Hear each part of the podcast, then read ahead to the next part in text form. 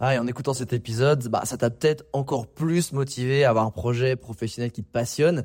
Mais le problème, c'est que t'es peut-être paumé, que tu sais pas dans quoi te lancer. Soit parce que t'as aucune idée dans quoi, soit parce que justement t'as trop d'idées et tu sais pas laquelle choisir. Si c'est le cas, bah, va regarder mon workshop gratuit. Découvre ta zone de génie pour trouver ton job idéal.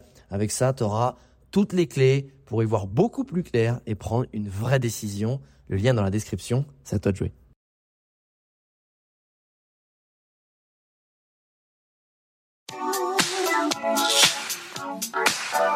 Les Entrepoteurs, c'est le podcast à la cool et sans langue de bois où j'invite un ami entrepreneur à partager tout sur son business. Prends un café et assieds-toi avec nous pour découvrir des infos qui normalement restent entre potes. Le but de ce podcast est de te montrer l'envers du décor de l'entrepreneuriat en toute transparence et honnêteté pour t'apporter un maximum de valeur ajoutée. Ici, on te parlera de productivité, de stratégie pour booster ton business, de création, de management ou encore d'optimisation des process. Et parce qu'être entrepreneur, c'est avant tout une aventure humaine remplie d'obstacles, on te partagera aussi les frustrations et les échecs. Rejoins le cercle des entrepoteurs si tu souhaites lancer ton business, faire décoller ton chiffre d'affaires, surmonter des difficultés professionnelles ou encore gagner du temps. Je m'appelle Alex Viseo, je suis coach et conférencier en personal branding et j'aide les entrepreneurs, CEO, freelance, indépendants, sportifs et artistes à promouvoir leurs talents pour se forger une e-réputation forte qui booste leur business.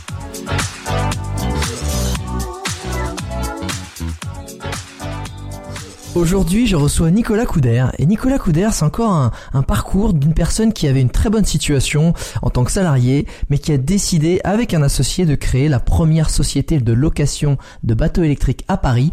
Alors ça peut paraître super dans l'heure du temps et sexy aujourd'hui, mais quand il l'a créé, c'était clairement un ovni.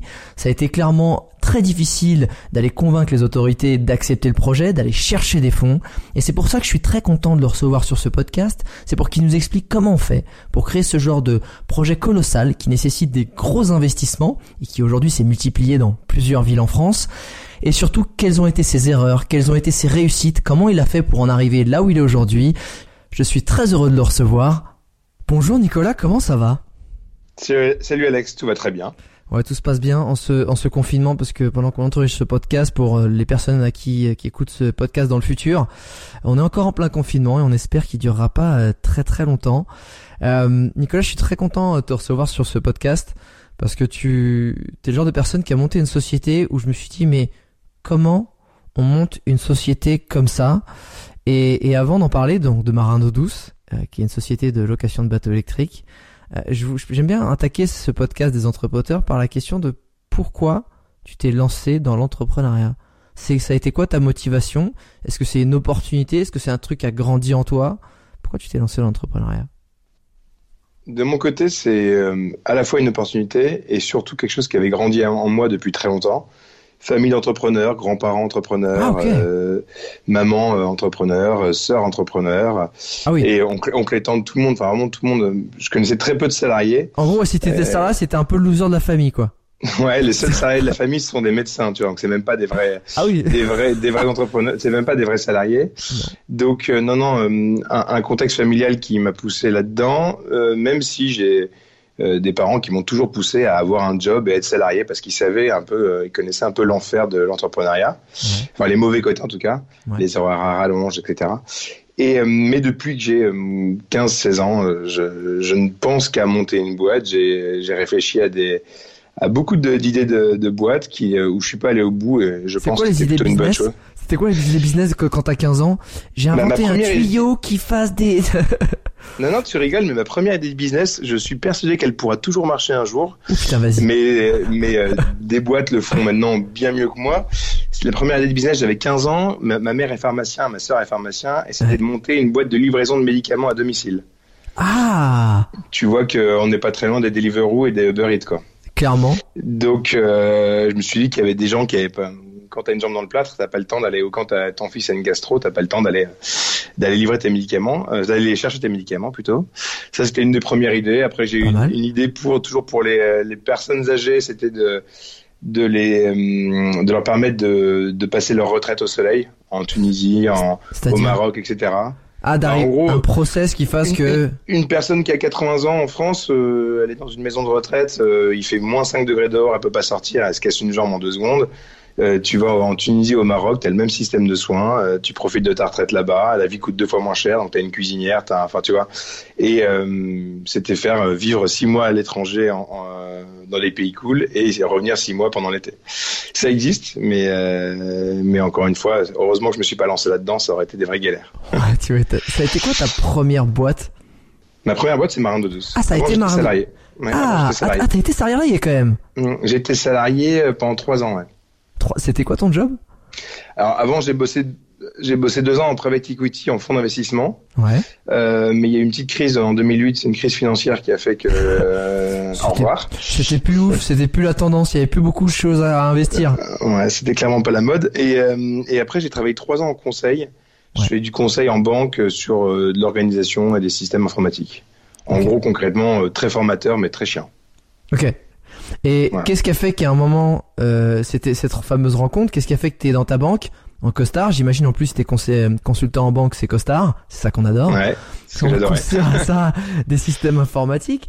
Euh, et qu'est-ce qui a fait que il y a un moment tu te dis putain mais non en fait faut que je me lance dans un truc où en plus euh, ça c'est une boîte en plus où l'activité est très outdoor par dans son essence. Euh, il y a eu un est-ce que ça a été genre la belle histoire avec tu sais le le déclic euh, le petit truc que t'as vu la vidéo que t'as entendu que t'as regardé ou le mot que t'as entendu ou un ou une biture que t'es prêt avec un pote et cette fois franchement j'en ai marre de mon job. C'était pas loin d'être ça. Déjà euh, la moitié de mon job de consultant je le consacrais à, chercher des idées de business, des idées de business plutôt. J'étais vraiment euh, non, mais j'étais assez. On salue tes anciens employeurs. tu vois, et ouais, mais ils le, ils le savaient très bien. J'étais tout à fait honnête là-dessus. Et quand je suis parti, ils, m'ont plutôt encouragé à partir pour pour me oui, pour développer Nico, mes, merci. mes, projets. C'est ça, merci pour la J'ai tout donné ce que je pouvais pour eux, mais ils savaient très bien qu'au fond de moi, j'avais envie de, de, de, faire autre chose. Non, et, euh, et en fait, avec euh, avec mon meilleur ami, on, on, on cherchait des idées de, de, business, chacun de son côté. On voulait surtout pas euh, travailler ensemble. Euh, je suis persuadé que même si maintenant ça se passe très bien et c'est avec lui que, que, je me suis associé plus tard, mais même si euh, un, un, un, très bon ami ou un meilleur ami, euh, si, ça, si elle se passe très bien ton business de boîte, ça sera toujours ton meilleur ami donc t'as rien à y gagner. Par contre, si ça se passe mal, t'as tout à y perdre. Donc, euh, donc voilà, un jour on, on, on, discutait chacun de nos projets respectifs, et euh, il me dit ah mais il y a quand même un truc à faire sur la Seine. Et pourquoi est-ce qu'on mettrait pas des, des rivas, des gros bateaux, euh, un peu pour promener les touristes, etc. Et moi j'avais été étudiant. Et là t'as dit, mais ça existe, c'est les bateaux mouches. Non, et, ouais, non, et je lui ai dit, je lui ai dit, moi je pense pas que ça, ça puisse marcher des, des bateaux pour euh, pour euh, gens qui ont plein de pognon, mais je pense que par contre, il y a un business de, de bateau pour des gens qui soient sans permis. Euh, et j'avais vu ce genre de produit à Nantes. Et en, en deux secondes, l'un et l'autre, on s'est dit, mais ouais, il y a un truc à faire. On a creusé le sujet. Et euh, ce qu'on voulait pas faire, c'est s'associer ensemble. Bah, ça, c'est venu en, assez rapidement. Donc on a, on a sondé les différentes personnes. Et puis après, on a lancé l'aventure. Et, et c'est ça qui est, qui est assez fou, c'est de se dire, tu, lui, il, il fait quoi ton associé? Enfin, il faisait quoi avant? Il, il, bossait dans une chaîne de restaurants et il gérait, il manageait des, plusieurs restaurants. Ah ouais, donc en plus rien à voir, pareil sur pas du tout le même secteur d'activité.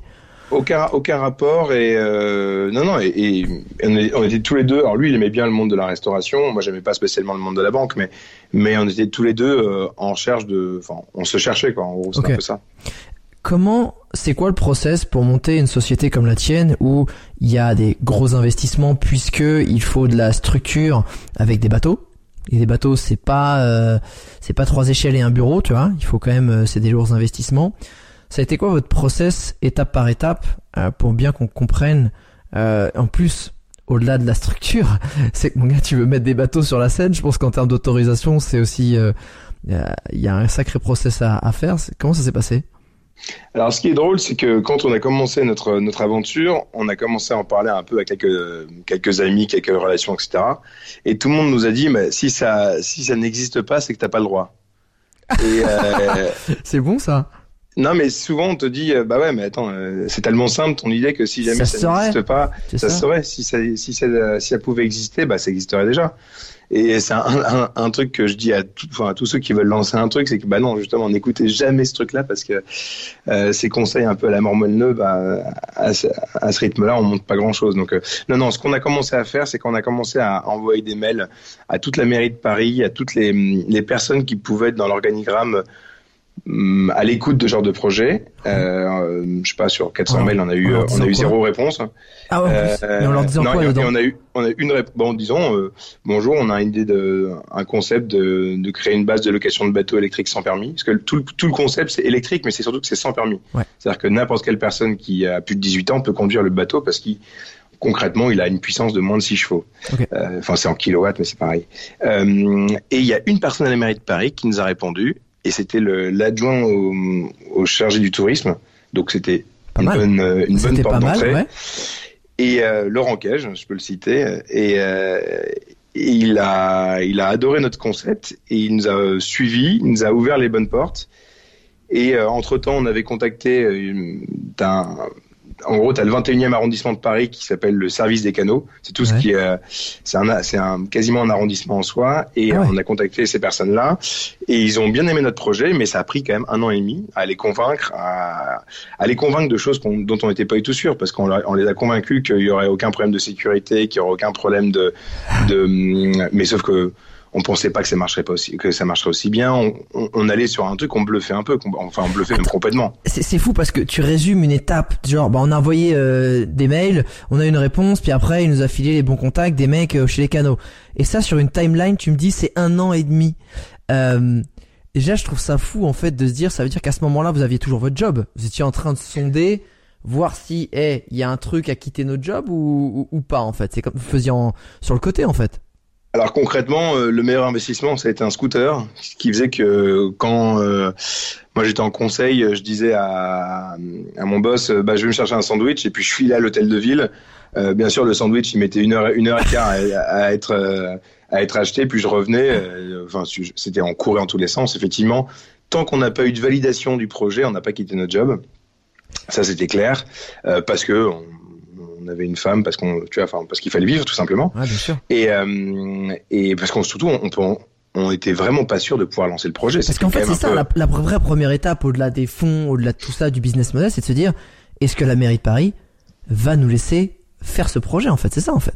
Ah, exactement. Et nous, c'était vraiment le, le c'est ce qui a mis beaucoup de temps, c'est de, c'est de leur faire comprendre qu'entre guillemets, euh, lancer une base de bateau, euh, enfin, en gros, c'est un peu, il y en a qui résument ça à des bateaux tamponneurs, c'est pas du tout ça, mais tu vois, dans l'esprit, dans l'esprit d'un élu qui euh, qui est là quand même pour sécuriser sa ville et pour faire en sorte la dynamiser, mais faire aussi en sorte que tout se passe le mieux possible. Ouais. C'est quand même compliqué à entendre de dire je vais euh, je vais vous euh, je vais vous mettre une zone d'animation sur des bateaux sans permis en plein milieu d'une rivière, tu vois. Voilà.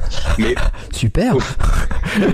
Ça, a mis pas mal de temps à, les comprendre. Après, la chance qu'on a eue, c'est qu'on a eu comme interlocuteur très rapidement donc le service des canaux qui par euh, essence même n'a que euh, vocation à traiter les dossiers sur l'eau. Donc c'est leur c'est leur métier quoi. Donc euh, donc eux faisaient le passe-plat assez rapidement avec la mairie centrale. Ok.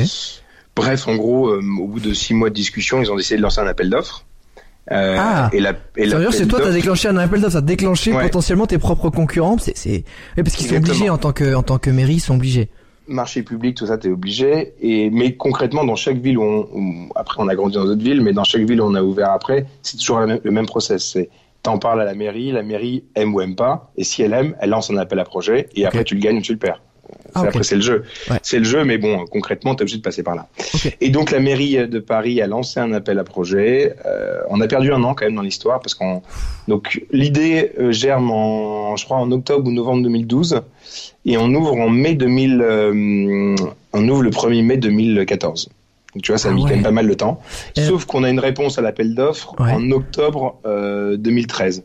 Donc, tu vois, il, il, se passe un an entre le moment où germe l'idée et un an où on a une réponse Positive. Euh, positive. Voilà. Après et après il y a toute la, la construction du projet qui, qui, est extrêmement longue, mais et ça on va, on, va y revenir. Et je voudrais juste pour clôturer la partie euh, appel d'offres, prise de contact euh, de la mairie. Déjà, euh, chapeau d'avoir envoyé 400 mails et la seule réponse que t'as, ça soit la bonne. Ça c'est ça c'est cadeau. Non mais j'exagère. On a dû avoir quelques réponses, mais des réponses. Euh, merci, ça ne me concerne pas et puis basta quoi. Mais moi je suis à la compta. Alors euh, c'est chiant ton ton mail, tu vois. Exactement, exactement. Non, mais moi je suis au parking. non mais pour pour ceux qui ont des projets et qui ont rien à voir avec les bateaux, mais qui ont besoin de de prendre contact avec les mairies et les structures étatiques, c'est quoi aujourd'hui les 5 guidelines à suivre selon toi pour que ton dossier, ou en tout cas être entendu par les élus, parce que à force, toi à chaque fois tu fais euh, face à des élus, peu à chaque fois que tu étends ton activité dans les autres villes, c'est quoi les 5 grandes règles à respecter pour dire pour être convaincant et emmener les élus avec toi? Je sais pas si je vais en trouver 5, mais en tout cas la première chose c'est d'être euh, de paraître fiable. Donc déjà montrer pas de blanche sur le côté. Euh, enfin nous concrètement on a un peu bluffé pour monter pour monter par la base de Paris. On leur a fait croire qu'on on naviguait sur des bateaux depuis longtemps, mais tu vois on n'avait jamais rien fait de professionnel dans les bateaux. Donc on a montré une expérience qui n'était pas forcément le cas, mais on était très persuasif et on était sûr de notre concept. Donc euh, donc euh, je pense qu'en premier c'est être confiant déjà, montrer pas de blanche sur le côté solidité des acquis professionnels et aussi pourquoi pas solidité financière, c'est important parce qu'une mairie va pas lancer le moindre clampin qui, euh, oui, ça, si, si tu vois typiquement une crise comme en ce moment le Covid 19, une mairie si elle lance une boîte, elle, elle, fait tout un ramdam pour, euh, je sais pas, il faut faire, il y a des installations, etc. Et derrière la boîte se plante en, trois semaines, ça, ça, ça, fait mauvais genre. Euh, un élu, il faut pas oublier que il est là pour ses il est jugé, il, il, est, il, est, jugé par ses, ses, électeurs et ses électeurs ce sont des riverains tu vois, c'est, nous, on est installé dans le 19e, et dans le 19e, ce sont tous les riverains qui, euh, qui, euh, qui sont juges et partis de, ce qu'on fait. Donc, ils vont à la fin sanctionner ou pas sanctionner. Bien sûr, il n'y a pas que notre, notre cas, mais mine de rien, il y a beaucoup d'impact. Donc, je pense que c'est être crédible comme ça vis-à-vis de, des, des élus, euh, avoir une idée bien sûr originale euh, et qui s'insère dans, le, dans, dans la dans la dans la dans la ville. Euh, je veux dire, on mettrait, on, aurait comme projet de mettre des bateaux avec des enceintes 400 mégawatts. Bah non, il nous dirait tout de suite non, tu vois.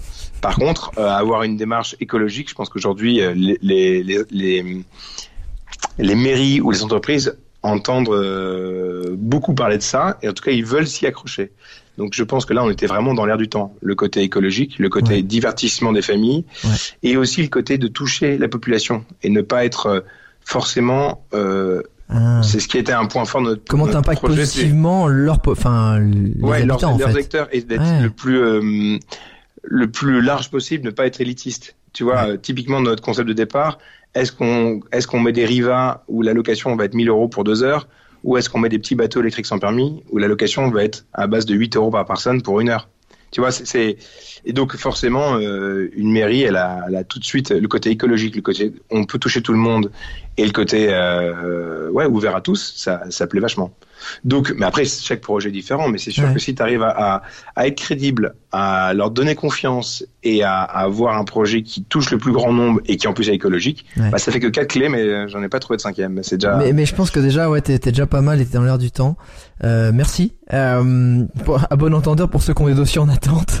voilà, peut-être remettre un petit coup de gouache sur ces critères-là. Quand t'as hum, commencé justement à à, mettre en place ce projet parce que bingo, allô, eh, c'est bon, c'est vous, c'est cadeau les mecs, allez-y, vous avez l'appel d'offres. Comment ça se passe? Faut aller lever des fonds. Euh, combien de temps ça prend? Ça a été quoi ce process aussi? Combien de banques?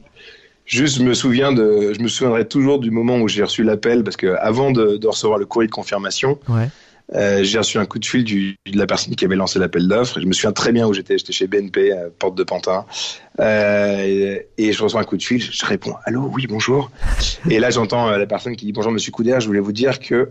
Et là, tu sais pas si c'est euh, si ta vie elle change positivement ou si tu vas rester toujours dans ta banque et là, le, le, le monsieur euh, nous dit eh ben, Je voulais vous dire que vous aviez remporté l'appel d'offres. Et là, tu fais Yes Enfin, c'était vraiment le, Et sauf que là, tout commence. Euh, et c'était vraiment la partie. Est-ce que tu as fait euh, après en revoir président C'est ça? Yes Non. Je me barre Je me casse Non, j'ai pas fait ça, mais euh, j'ai essayé d'avoir un deal avec mon ancien boss en lui disant Écoute, moi j'étais sur des missions en conseil où donc il y a des appels d'offres et, et concrètement, euh, lorsque tu gagnes une mission, bah tu, le, cabinet gagne de l'argent, etc.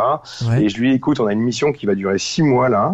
Euh, si on la remporte, je, me, je bosse à 200% pour toi, je te demande juste un, un, un accord, c'est qu'à la fin, tu me laisses partir tranquillement et qu'on essaie de se faire une rupture conventionnelle.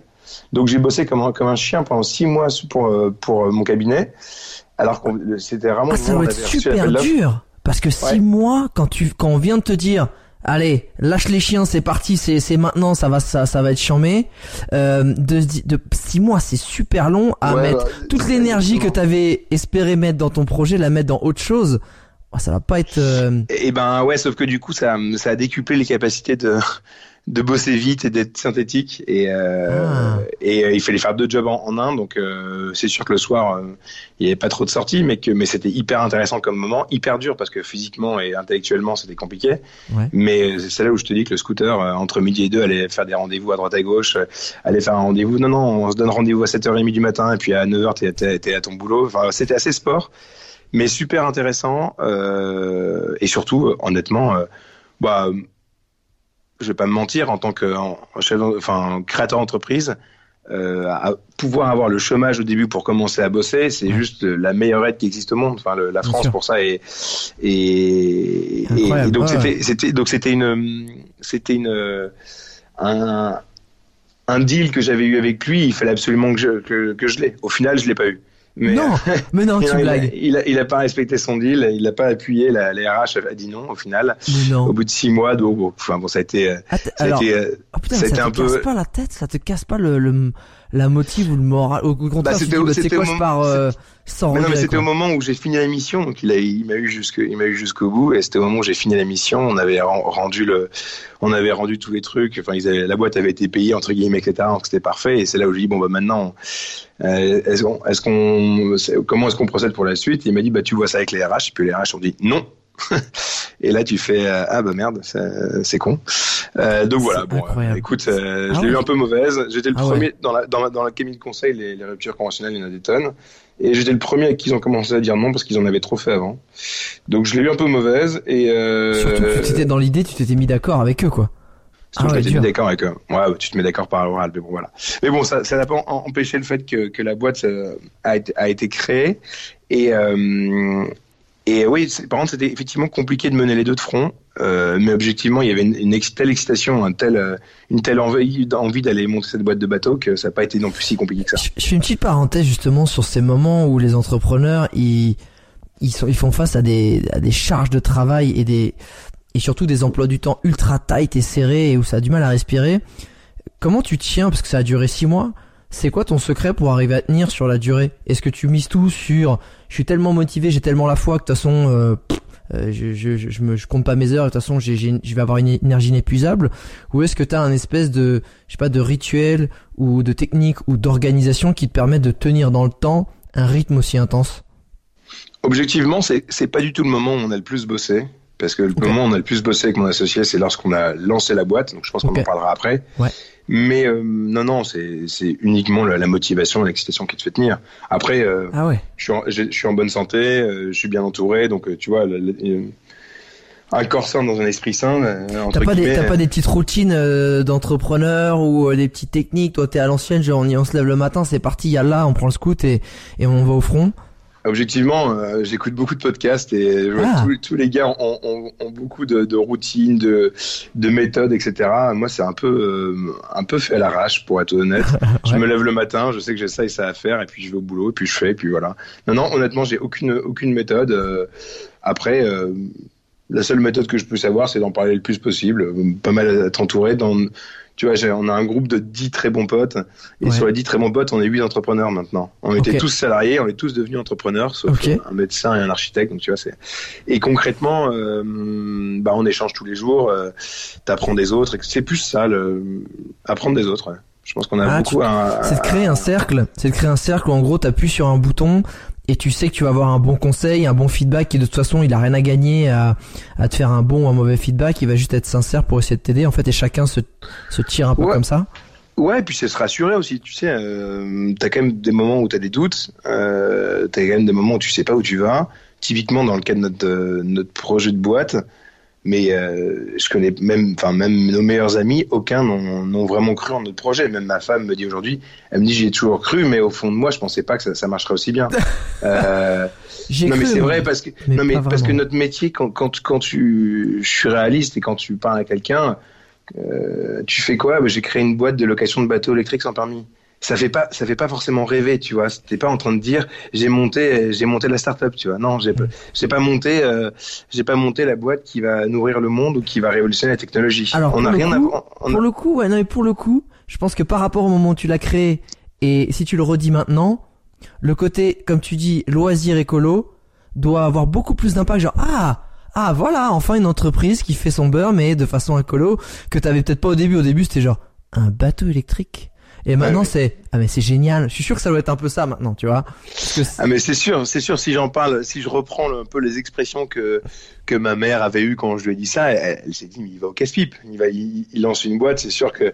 Et maintenant, les gens, ils, euh, effectivement, sont beaucoup plus sensibles à l'écologie, voient beaucoup plus le côté. Euh, c'est con, mais cette, cette crise euh, aujourd'hui nous fait comprendre aussi que bah on va tous de plus en plus traîner autour de chez nous. On va peut-être moins aller facilement à l'autre bout du monde. Euh, en tout cas pendant quelques temps. Euh, voilà, donc le loisir, le local, etc., ça a vachement vachement d'impact.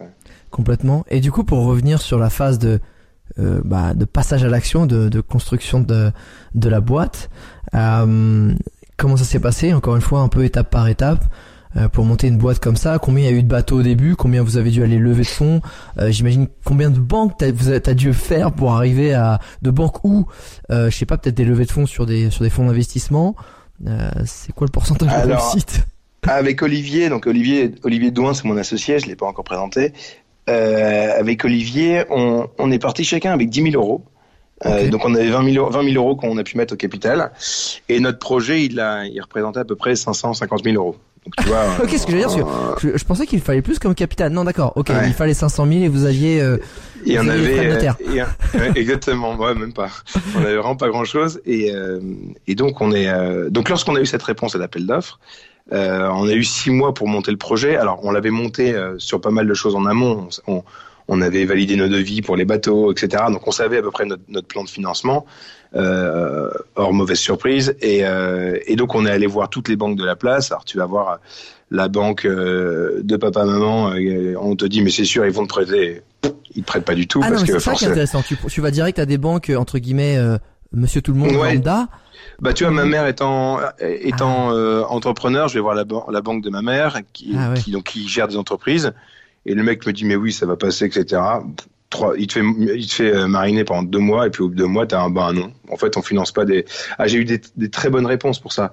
On finance pas des boîtes euh, dans des choses nouvelles, des activités nouvelles.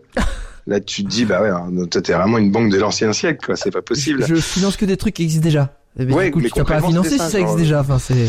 Exactement. Puis ils me disaient, non, ils m'ont dit, euh, on finance pas une boîte qui, euh, qui où il n'y a pas d'activité qui existe déjà.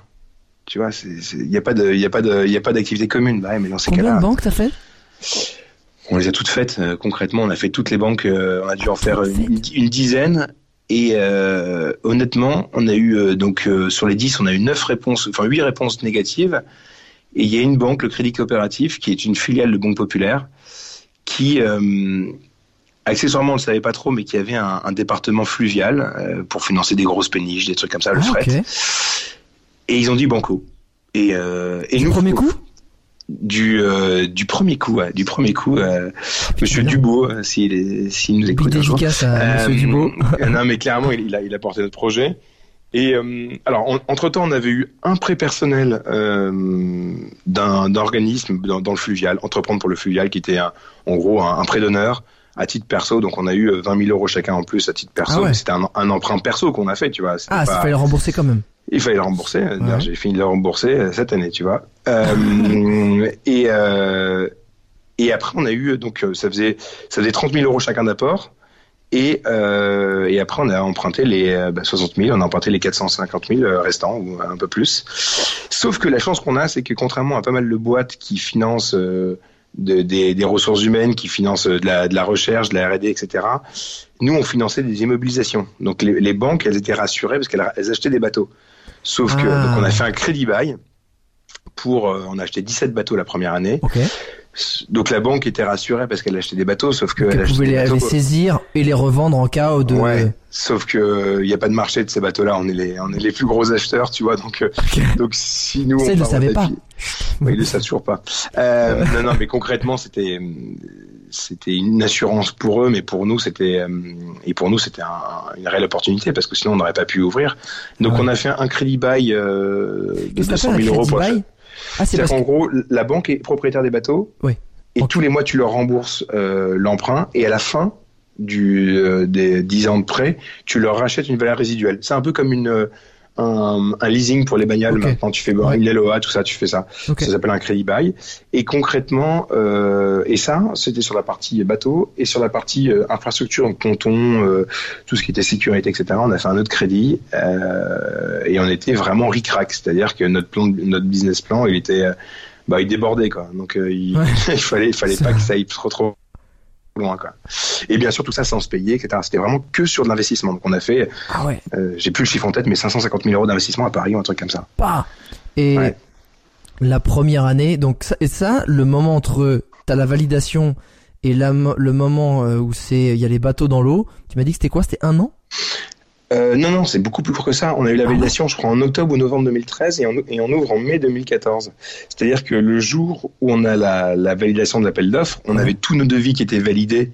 C'est-à-dire qu'on était, on, on a juste ouais. appuyé sur le go pour pouvoir lancer le. Les banques avaient notre dossier, mais les banques, tant que t'as pas une un, un bail elle te finance pas tant que t'as pas un accord de la mairie. Mais la mairie, lorsqu'on nous a donné un go, il a fallu que ça aille en Conseil de Paris. Bah, c'est l'Assemblée de Paris, en ouais, gros, ouais. ils votent et, et, donc ça a pris un mois de plus. Donc tu vois, c'était le serpent qui, qui se mordait la queue, c'était l'enfer. Et euh, mais honnêtement, on s'en est bien sorti. Euh, les, les gars avec qui on a bossé ont tous euh, hyper bien répondu. Des retards par-ci par-là, mais ça a été. Et, euh, et, du coup, euh, on a lancé la construction des bateaux, on a lancé la construction des, des pontons. Alors ça, c'est un truc. Par contre, petite parenthèse sur les bateaux. Euh, tu cherches comment? Tu cherches sur le web? Enfin, t'es là, tu fais OK. Ok partner, où est-ce qu'on trouve des bateaux électriques? C'est quoi le modèle? C'est faut aller chercher en Pologne un mec qui fait des coques euh, de tel machin et les moteurs on va les chercher en Scandinavie parce qu'en fait comment tu trouves ça? C'est beaucoup plus simple que ça. C'est que moi j'ai étudié à Nantes euh, et enfin j'ai fait mon école de commerce. C'est Patrick à Nantes. à Nantes qui fait ça tout simplement. Mais c'est pas loin, c'est pas c'est pas c'est à peu près ça. Non et il y a une boîte à Nantes qui faisait des bateaux électriques depuis euh, depuis longtemps. Ah ok. et c'est des bateaux qu'il n'y a pas beaucoup acteurs sur le marché, c'est la, la, société Ruban Bleu. Okay. Nous, chez nous, tout est français. Hein. Les pontons sont français, les marinières sont, ah, Saint-James, français, les, les, bateaux sont français. Il y a quelques composants à l'intérieur qui sont euh, étrangers, mais ça, on, ne peut pas faire autrement. Mais, euh, mais quasiment tout est français. On doit être à 95% français dans notre, Génial. dans notre, euh, dans, notre, dans nos achats. Euh, et du coup, on a choisi ces bateaux. Alors, les bateaux, on a eu le nez creux avec Olivier, je pense, parce qu'on a, on les a fait un peu adapter à notre sauce et on a fait en sorte que, enfin, tu vois, on monte une boîte de bateaux, on écoute l'expérience de ceux qui avaient, euh, qui avaient euh, fait la même chose, mais on en a fait un peu qu'à notre, euh, qu'à notre tête. On a écouté, on a pris leurs conseils, mais on a fait des trucs à notre sauce. Et finalement, il s'avère que ça a été des très très bons choix qu'on a fait. Et euh, c'est pas pour me lancer des fleurs, je dis ça, c'est juste qu'on a eu de la chance et à ce moment-là de de faire les bons choix. Et je pense que c'est essentiel. Euh, tu vois, on aurait très bien pu changer la couleur. Tous nos bateaux sont rouges parce qu'on s'est dit que ça allait bien, euh, ça allait bien euh, aller sur l'eau. Tu vois, le, ouais, le visuel est sympa. Ouais. On, la mairie de Paris a dit mais pourquoi vous mettez pas des bateaux jaunes? Mais aujourd'hui, je pense que si on avait mis des bateaux jaunes, ça aurait été dégueulasse avec les algues, etc. Ça aurait été, tu vois, ça aurait été pas très beau. Il y a plein de choix comme ça. La construction de ponton, il a été on a fait ça sur un sur un, un, sol avec une craie, etc. On a dessiné le ponton et puis après on a mis ça en devis, tu vois. Enfin, on a dit on veut, on veut des, enfin tout ce qu'on a fait, c'était euh, on a on a on a rempli des compétences euh, à la fois d'architecte, de trucs, enfin de, de, de, plein de trucs et finalement ça s'est avéré pas trop mal. Alors bien sûr on a fait plein d'erreurs. Mais euh, c'était quoi justement que... ça? Quand tu, c'est toujours intéressant de savoir, euh, c'est quoi les erreurs que, a... que vous avez commises au début, qu'en fait tu dis putain j'aurais bien aimé qu'on me dise ça pour pas les commettre. La principale erreur qu'on a faite, mais, mais c'est, on pouvait pas, vraiment pas le savoir, c'est qu'on pensait pas que ça marcherait aussi bien. Et du coup, ah. on a tout vu en trop petit. C'est-à-dire euh, C'est-à-dire que par exemple, l'électricité, on leur avait dit, bah oui, on veut pouvoir mettre 15 bateaux. On en a 45 aujourd'hui. Donc, euh, notre électricité, si on avait fait le bon raccordement au départ, aujourd'hui, tous les jours, nos, les plombs, ils sautent sur les centres d'installation de Paris parce que on est sous-dimensionné.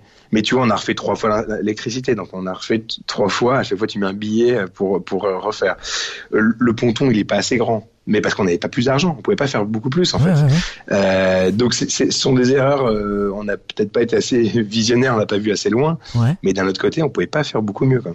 Donc euh, ah, c'est ça. Et toi, pour toi, le principal, euh, la principale erreur, c'est de se dire, c'est au lieu d'avoir vu, pas vu assez grand, c'est peut-être pas avoir anticipé le l'agrandissement possible. C'est peut-être ça même, parce que ouais, exactement. tu peux pas. On aurait peut-être dû prévoir le next step. Exactement, mais c'est ce qu'on fait maintenant sur chacun de nos projets, tu vois. Quand on quand tu creuses, enfin on a dû creuser des quais, etc. On a dû faire des, des tranchées, etc. bah, quand tu passes un, un fourreau dedans, bah tu mets un fourreau deux fois plus grand parce que ça te coûte le même prix, mais au moins si jamais un jour tu dois passer un second câble, bah tu le passes. C'est des trucs comme ça, mais tu apprends au fur et à mesure. Euh, non, ce qu'on a, je sais pas, les, les, les principaux, je pense que on, on a fait beaucoup plus d'erreurs récemment qu'on en a fait au début, je pense. Au début, ah, intéressant. On, au début, on pouvait pas tellement faire beaucoup mieux, franchement. Euh, je, le, je, le, répète, on a fait le maximum de, de nos capacités. On n'était pas. bah déjà, si en quelques mois tu as réussi à mettre en place tout ça, et qu'en plus la première année tu as eu, du coup, il y a eu des clients, parce que si ça a explosé en si peu de temps, c'est que dès, la première année, ça a dû bien marcher. Écoute, la première année, on ouvre au, mois de mai, donc euh, il s'avère que, euh, non, au départ, on ouvre, on a et notre ponton, c'est un établissement recevant du public. Donc, c'est-à-dire qu'il y a une commission de sécurité qui doit passer avec les pompiers, euh, la police, euh, ah enfin plein plein de gars euh, qui viennent contrôler si tout est bon. Qui viennent prendre l'apéro. Et euh, exactement. Et il s'avère que tout, tout était nickel. La mairie avait des autorisations, tout était bien lancé. On est là, on est le 30 avril, les bateaux sont là. On n'a toujours pas l'électricité parce que l'électricité peut arriver que lorsque la commission de sécurité a validé que c'était bon. Mais on, on, a une boîte de bateaux électriques. Donc si on n'a pas d'électricité, tu vois la, galère. Et euh, on est prêt à ouvrir et on n'a pas le droit de faire monter un seul client sur notre ponton parce que la commission n'est pas encore passée. Donc on décide d'ouvrir quand même le 1er mai et le 1er mai on est deux avec Olivier et on se fait arracher. C'est-à-dire que les gens disent mais qu'est-ce que c'est? On peut louer un bateau? Ah bah vous pouvez louer un bateau. Et on devait aller chercher le bateau sur notre ponton, le ramener euh, en naviguant sur le bord du quai. Là on faisait monter les clients on partait et, euh, et, on était deux comme ça. On avait 17 bateaux. On a fait une journée de, de, de fou. T'es en train de dire que directement, grâce à l'emplacement et grâce au fait aussi de, du côté euh, bah, nouveau, t'as pas l'œil des bateaux, ça a été blindé dès le premier jour. Ça a été alors c'est moins blindé que maintenant parce que forcément. mais d'accord. Mais on est, qui démarre, quoi. ah oui, le, premier jour, j'ai plus les chiffres exacts, mais on a fait un super chiffre d'affaires. On a, on a super bien marché. Fou, ça. Ah ouais, non, c'est en fait la En toute illégalité donc. Si, en toute légalité, parce que on n'avait pas le droit de faire monter les gens sur notre ponton, le public. Mais comme ils montaient pas sur notre ponton et qu'on ah, les faisait partir depuis le quai. T'es un bah, avocat, toi, en fait, dans l'âme. Tu vas trouver la, ah, petite, la petite tangente. Euh. Ah bah, je peux t'assurer qu'Olivier et moi, c'est le système D. À chaque fois qu'il faut euh, qu'il faut trouver une euh, un truc pour euh, pour contourner une faille, ben, on, essaie de le trouver parce que tu peux pas te permettre de, de pas être ouvert parce qu'il y a un, y a un pompier et un policier qui viennent pas. Donc on, avait tout à fait le droit. La, marine nous a, nous a, totalement autorisé, donc on l'a fait. Mais ça a été et donc tous les soirs, les bateaux, il fallait aller. on a essayé de nouer des accords avec des péniches à côté ou un port et on amenait un bateau on le branchait sur la péniche, on revenait en courant, on allait chercher un autre bateau, on faisait ça 17 fois. Et le oh. matin, pareil. On devait, enfin, c'était, c'était un enfer. 17 fois Ça fait quand même quasiment 8 fois par, par personne, c'est pas mal. Ouais, c'est pas mal. Non, non, c'était c'était costaud et, et, mais on a réussi à le faire et donc euh, quand je te dis que euh, au début que le l'avant-projet on a beaucoup bossé mais qu'on a beaucoup beaucoup plus bossé après, c'est sûr que les journées euh, ont commencé à Ah bah il y a plus scout. Là, c'était directement à pied en fait. Ah, là, c'était à pied en courant. Ouais. Mais ça a été, je crois que c'est nos femmes qui ont été plutôt contentes, c'est qu'on a perdu 10 kilos la première année. Ah, bah voilà. 10 kilos chacun. Ça c'est, tu vois, c'est un moment en général que j'aime bien aborder, un thème que j'aime bien aborder euh, un peu plus tard dans le podcast. Mais vu que tu me tends une perche magistrale, comment comment ça se passe la gestion euh, d'un entrepreneur, en plus d'un entrepreneur qui a une boîte qui fonctionne, pour gérer sa vie pro et sa vie perso? Est-ce que est-ce que t'as des pour toi, c'est quoi le secret d'un équilibre, euh, d'une vie enfin équilibrée ou en tout cas une vie qui fonctionne bien, parce que tu, tu es encore, euh, si je dis pas de conneries, euh, tu es à la maison avec ta femme et, tes enfants. Mais c'est souvent quelque chose qui peut pêcher et qui peut être compliqué. Est-ce que toi, tu as des règles que tu as instaurées peut-être avec ta femme? Je sais pas, de tel jour de pas travailler, de rentrer à, à telle heure ou de... C'est quoi pour toi les vraiment l'équilibre? De vie bah, perso si, je fais le si je fais le parallèle entre euh, lorsqu'on a ouvert en 2014 et aujourd'hui, j'aurais pas pu faire la même chose aujourd'hui. Parce qu'aujourd'hui, j'ai deux enfants. Euh, à l'époque, j'en avais pas. Et euh, à l'époque, euh, encore une fois, j'étais à 6h30 du mat sur le sur le sur le sur la base et avec Olivier, on repartait on repartait à, minuit, mais plus, plus, enfin, la moitié du temps. Quoi. Donc, donc ça, ça, ça aurait pas pu tenir. Mais et on bossait tous les week-ends, etc. Donc ça, c'était du non-stop. Mais si je devais lancer la même boîte aujourd'hui avec euh, une autre expérience et peut-être plus de moyens financiers, j'aurais embauché beaucoup plus de monde de la première année. Ce qui aurait, ce qui m'aurait permis de, de, de, voir autrement. Non, le, le la, bonne euh, concrètement, je sais, ma femme sait qu'on a des métiers où on est quand même saisonnier. On travaille euh, neuf mois dans l'année euh, et on ferme trois mois dans l'année. Donc, donc les mois de les gros mois qui sont mai, juin, juillet, août, septembre, elle sait que bah, je pars très tôt le matin et je reviens tard le soir. Mais en règle générale, j'essaie quand même euh, un jour sur deux d'être à 19h30 chez moi, tu vas pour voir au moins mes enfants. Ouais. Ou 19h, sauf quand je suis en déplacement, parce que maintenant on a différentes bases dans d'autres villes. Mais et donc, euh, mais concrètement, euh, le week-end on travaille moins maintenant. Donc ça c'est la gestion de l'équilibre, c'est que j'ai ma femme aussi qui est entrepreneuse, donc euh, elle a aussi euh, parfois des réunions à 7h du matin, donc c'est moi qui dois gérer, ou le soir. Et euh, là-dessus, c'est juste, euh, si tu imposes ton rythme à, ta femme, ça, c'est bon pour exploser. Euh, donc on, on, se concerte, on, on, voit nos agendas un peu à la, une semaine avant. Tu T'as quoi toi Moi j'ai ça. c'est tu, tu, te montres les jeux de cartes. Bon, vas-y, on échange. Non, non mais c'est des vrais sujets d'engueulade, hein, parce que maintenant, elle me dit, mais Nico, je peux pas. Mardi prochain, j'ai tel rendez-vous. Je lui dis, mais non, mais je devais aller à Strasbourg c'est sur tel jour. Tu vois, et on essaie de se débrouiller. Euh, voilà, c'est pas facile, mais mais pour l'instant, on y arrive pas trop mal euh, avec deux enfants, donc ça va. Il y a, forcément des, des, sujets de tension à des moments, mais c'est pas c'est pas insurmontable. Ouais, j'imagine. Est-ce que tu arrives à avoir aussi euh, cet équilibre perso perso pour toi, des moments pour toi, ou est-ce qu'au final tu es tellement passionné par ton job que que finalement tu en sens pas le besoin ou que tu te tu t'y accordes pas forcément du temps? Si j'ai les premières années, j'avais beaucoup de mal à décrocher et vraiment, j'étais tout le temps sur mes mails, tout le temps sur mon téléphone. Et tu vois, en fait, c'est pas c'est pas simple parce que du coup, tu es toujours en recherche d'informations et tu décroches jamais. Ouais. Euh, D'ailleurs, mon associé me l'avait dit, ça. Olivier m'avait dit, mais décroche un peu plus, etc. Et c'est vrai que quand je pars, moi, quand je pars en vacances, je vais quand même voir mes mails tous les jours. Je vais, euh, je vais, j'appelle tous les jours le bureau pour reprendre des news. Euh, mais si tu le fais ça une heure par jour, ça va. Si tu fais, par contre, si toute la journée tu es en train d'aller regarder ton mail, euh, tu es sur la plage l'été, ça a aucun sens. Donc maintenant, j'ai pris beaucoup plus de recul et je me consacre. Euh, mon téléphone est toujours joignable, mais par contre, euh, tu vois, je vais me consacrer, je vais consacrer une heure par jour à, à, à une heure par jour pendant les vacances au, boulot. Mais après, le résultat, tu décroches complètement. Tu mets ton portable de côté et si on t'appelle, eh ben, ils ont ton numéro, ils ont le numéro de ta femme, ils peuvent t'appeler quoi qu'il arrive, ils savent où t'es, mais, mais, mais il faut vraiment, euh, je pense qu'au bout d'un moment, il faut vraiment euh, faire la part des choses et, et prendre du bon temps. Typiquement, là, tu vois, en ce moment, le confinement, c'est extrêmement dur parce que euh, bah, il faut bosser, il faut garder les enfants et ma femme doit bosser aussi. Concrètement, j'aurais besoin de bosser, je sais pas, au moins 5 heures par jour, 6 heures par jour, ouais. et j'en fais, je bosse 2 heures par jour. Tu vois, aujourd'hui, typiquement, euh, on, on, fait ce podcast avec toi, mais c'est-à-dire que j'ai pas bossé le reste du temps. Donc je suis à cran depuis ce matin, je suis à cran parce que j'ai des mails, j'ai les les. Je t'ai senti tendu, je t'ai senti tendu tout de suite. je déconne. Bah il y a eu la petite annonce d'Emmanuel Macron hier soir qui a fait que euh, on a appris qu'on qu'on réouvrirait pas avant perpète. Donc euh, oui, ça c'est pas le meilleur moment, mais mais c'est comme ça. Non mais non, il faut juste trouver un équilibre, je pense, et et et, euh, et c'est hyper dur de de de, de décrocher. Serein, ouais, de décrocher de ce côté-là. Mais il faut se forcer. Et c'est là où, où, je me souviens très bien un, un, autre très bon ami qui a monté une société aussi. Au début, il était tout seul. Et moi, je voulais monter une boîte tout seul au, au début. Ouais. Et euh, heureusement qu'on a monté une boîte à deux parce que quand il y en a un qui décroche un peu, l'autre peut euh, peut prendre le, le, relais, tu vois. Et ça, c'est hyper important. Et d'ailleurs, cet ami qui a monté une boîte tout seul, un an après, il a trouvé un associé parce qu'il en pouvait plus. Ouais, mais il y a aussi. Où... Ouais, non, mais je, je, suis entièrement d'accord sur le côté euh, de relais.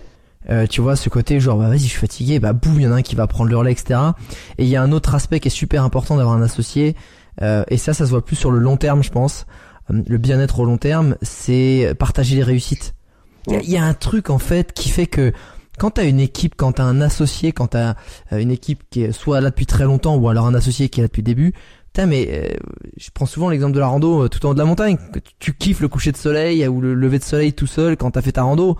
Mais si t'as ton pote ou des potes avec toi, ça a encore une autre envergure en fait. Et, et ça souvent les gens ils y font pas attention parce que c'est quelque chose qui vient souvent en, en, deuxième ou troisième lame, tu vois, de se dire ben tu sais j'ai un, un, pote qui m'a dit ça, il faut tu sais Alex, moi je suis entrepreneur, je suis là, je suis tout seul depuis 2-3 ans, ça cartonne mais en fait, euh, tu il y a une petite saveur qui est pas là en fait. Ce côté mm. où t'en, en fait, ok, so what, j'ai gagné entre guillemets, ça marche, euh, et t'as envie de partager.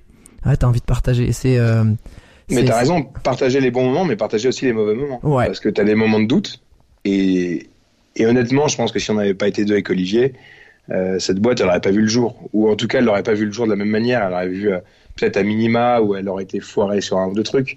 Mais honnêtement, le fait d'être deux, quand il y en a un qui a un doute, euh, l'autre il est là pour avoir des certitudes.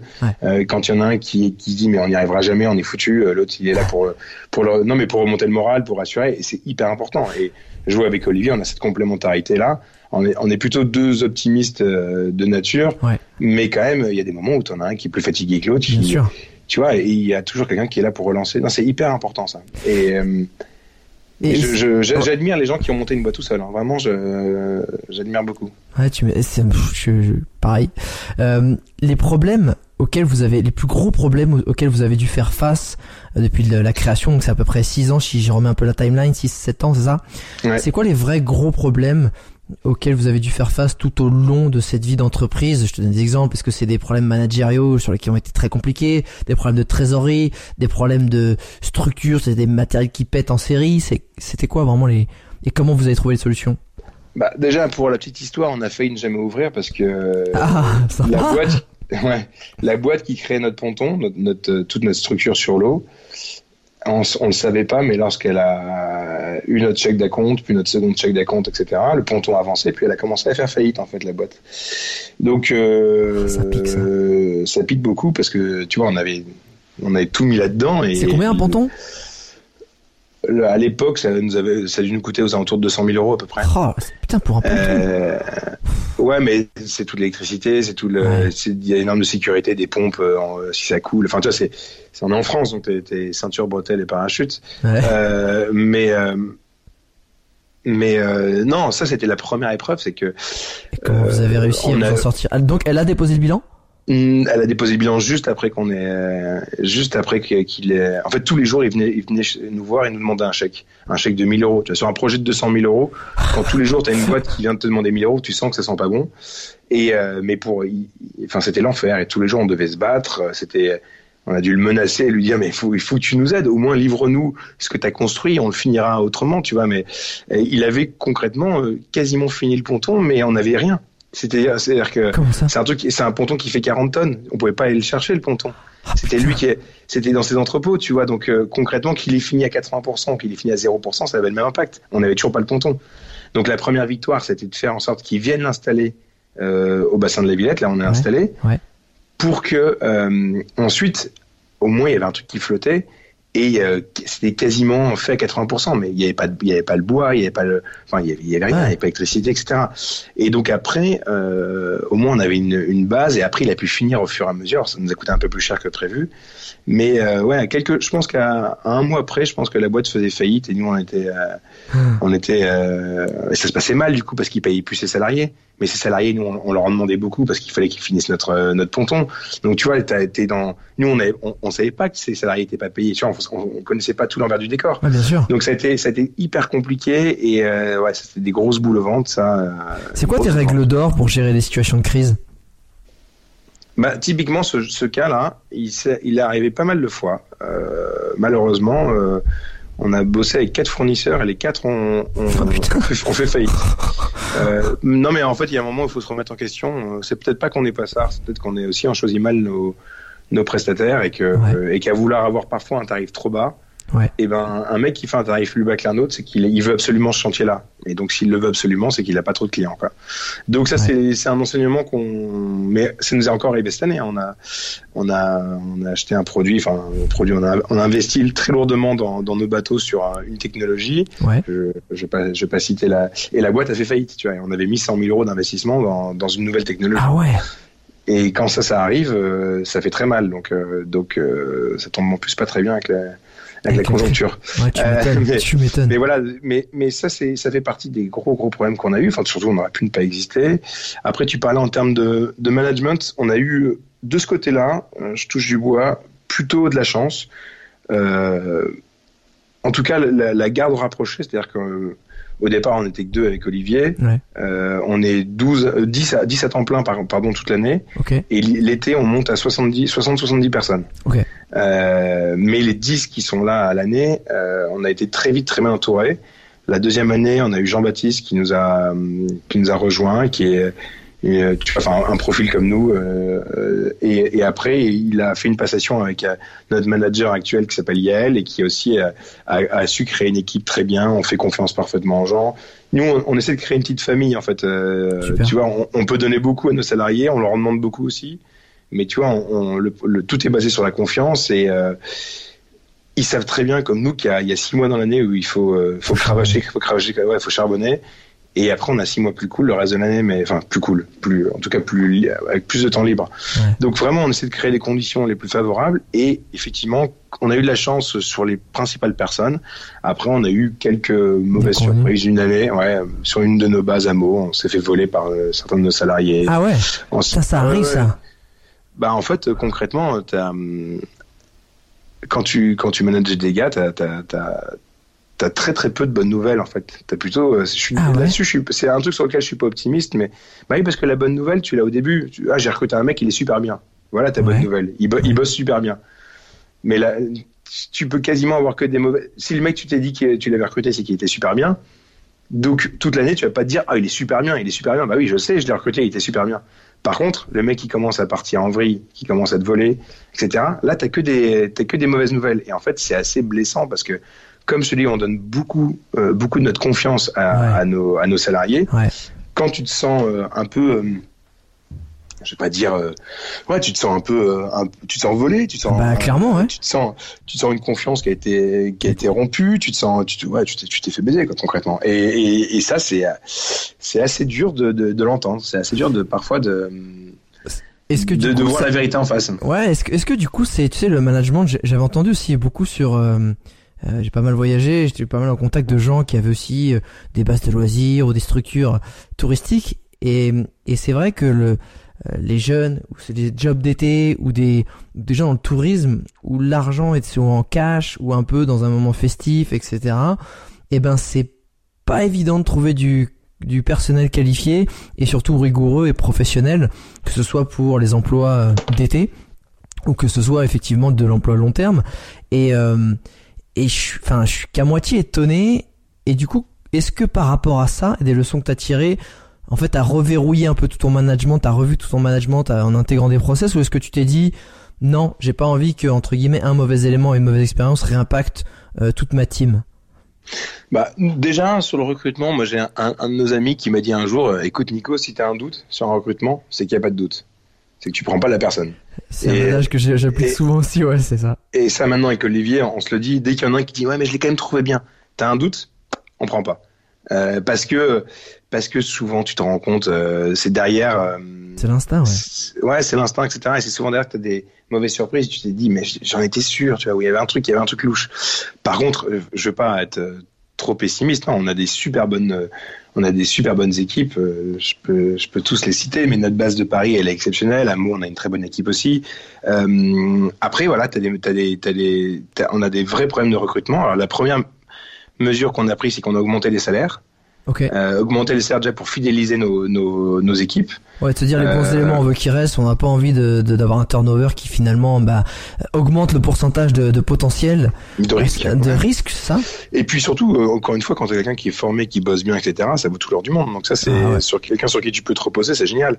Donc ça, c'est on a on a on augmente régulièrement nos nos salariés, on donne des primes, mais surtout aussi à l'embauche, on, on embauche plus cher parce que Bon, déjà, les coûts de la vie augmentent pas mal à Paris et dans, dans, dans toutes les villes euh, en France, mais, mais aussi parce que euh, c'est comme pour les devis quand tu quand tu voilà quand tu prends une personne qui est un peu plus qualifiée ou qui ou qui a un peu plus d'expérience. et ben tu as plus de traçabilité, tu peux appeler son ancien patron, etc. Donc voilà, c'est et avoir des meilleurs salaires, je pense que c'est gage de, de, aussi d'avoir des, des, des, des, profils un peu plus un peu plus euh, un peu plus haut de gamme, mais mais ça ça ça, ça n'assure rien, ça. Ouais, c'est juste que tu tu tu euh, t'espères t'espères et voilà. Non euh, concrètement oui on a on a beaucoup de mal à recruter. Euh, alors recruter sur un ou deux mois c'est pas très compliqué. Euh, des jobs d'été des étudiants il y en a beaucoup qui en cherchent mais recruter plutôt quelqu'un un manager d'équipe euh, c'est quoi justement le, t'as un process maintenant? T'as des critères? C'est quoi les critères pour toi essentiels quand tu recrutes long terme sur des top profils? Est-ce que t'as avec ton avec ton associé tu sais un espèce de de petites feuilles avec quelques cases à cocher qui si elles sont pas cochées au-delà de du truc qui sent pas bon euh, ça que de toute façon qui balayera tout si ça arrive c'est de se dire il nous faut un profil qui, soit, qui remplisse au moins ces cases là on n'a pas on n'a pas euh, vraiment on marche pas mal au feeling et d'ailleurs on marche euh, pas mal au feeling sur sur beaucoup de choses nous avec Olivier. On n'a pas trop de process établi par contre c'est sûr que on a une activité qui est saisonnière, donc dans, à part à Paris, on n'a pas beaucoup de CDI dans les autres bases. C'est plutôt des managers qui, qui travaillent chez nous 10 mois, 9 mois, qui sont saisonniers, et qui vont se trouver un boulot pendant 2 mois, 2-3 mois et qui reviennent chez nous après. Euh, parce que quand on ferme 4 mois à Lille, tu vois, c'est c'est compliqué de c'est compliqué d'aller euh, d'aller embaucher quelqu'un sur l'année. Mais euh, en tout cas pour l'instant.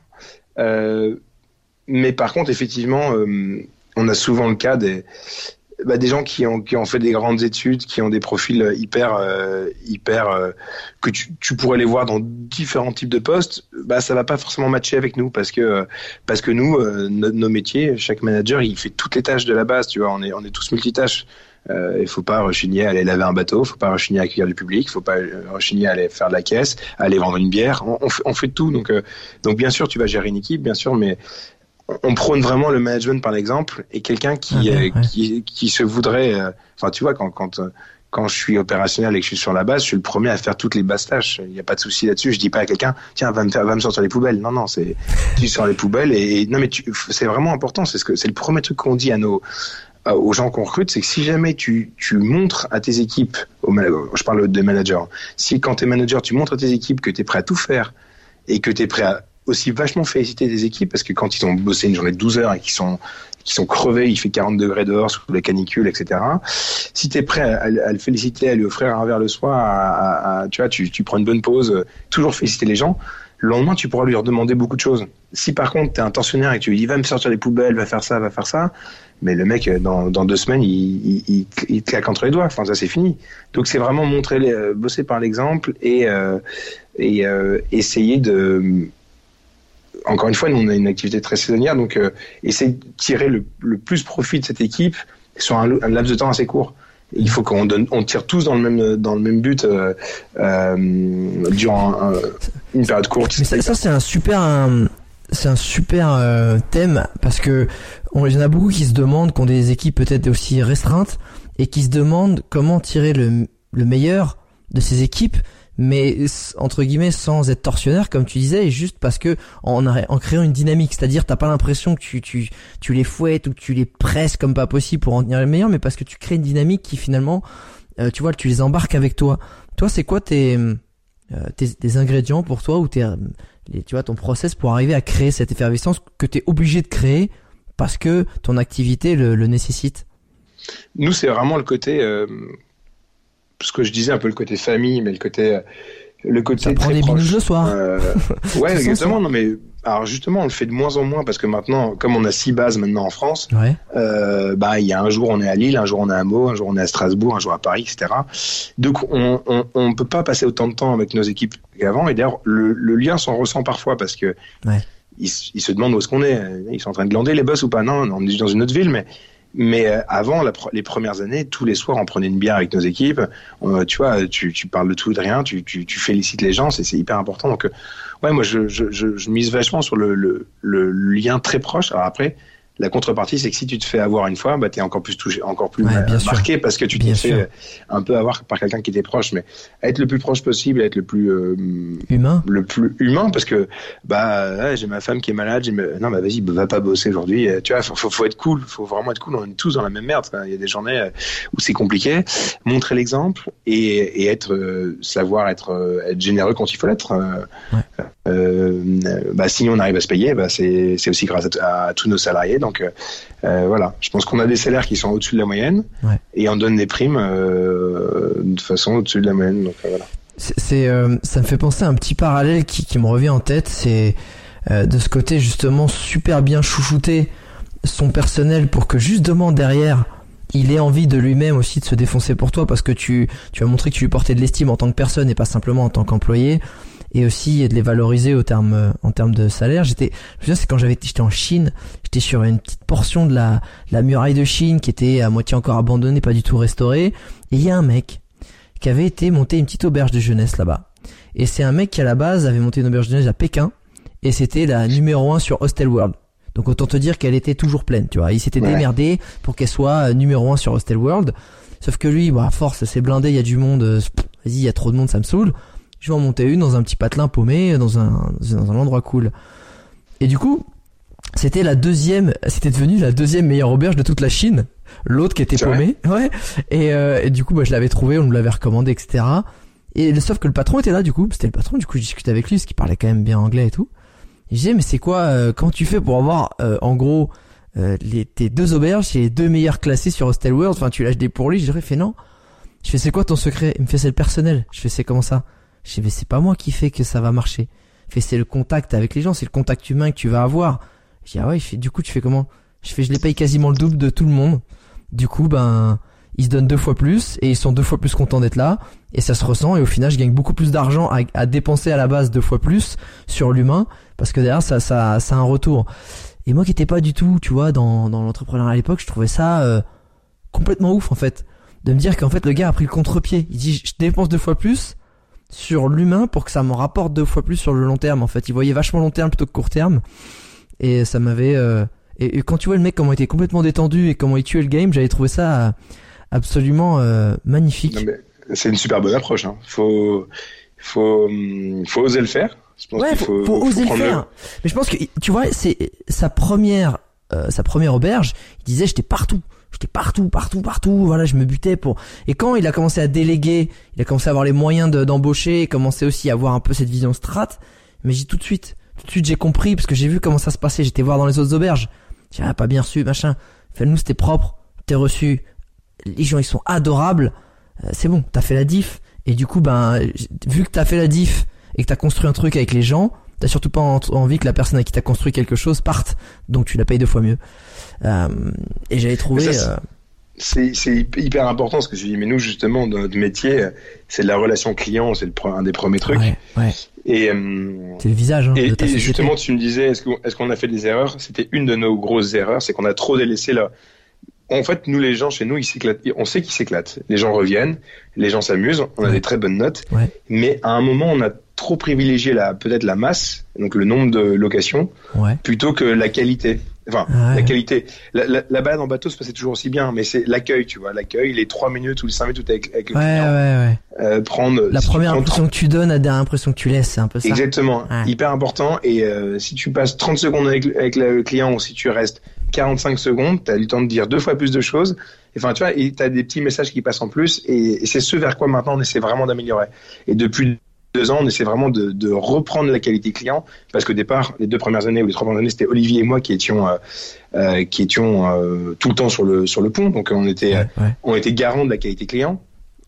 Aujourd'hui, comme on l'est plus, euh, mettre des process, c'est bien gentil, mais au bout d'un moment, il euh, y, a, y, a, juste un truc qui fait, c'est que si, si tes salariés ont le sourire et ont le temps d'avoir le sourire et ont le temps d'être euh, aimable avec les clients, bah, ça se passe super bien.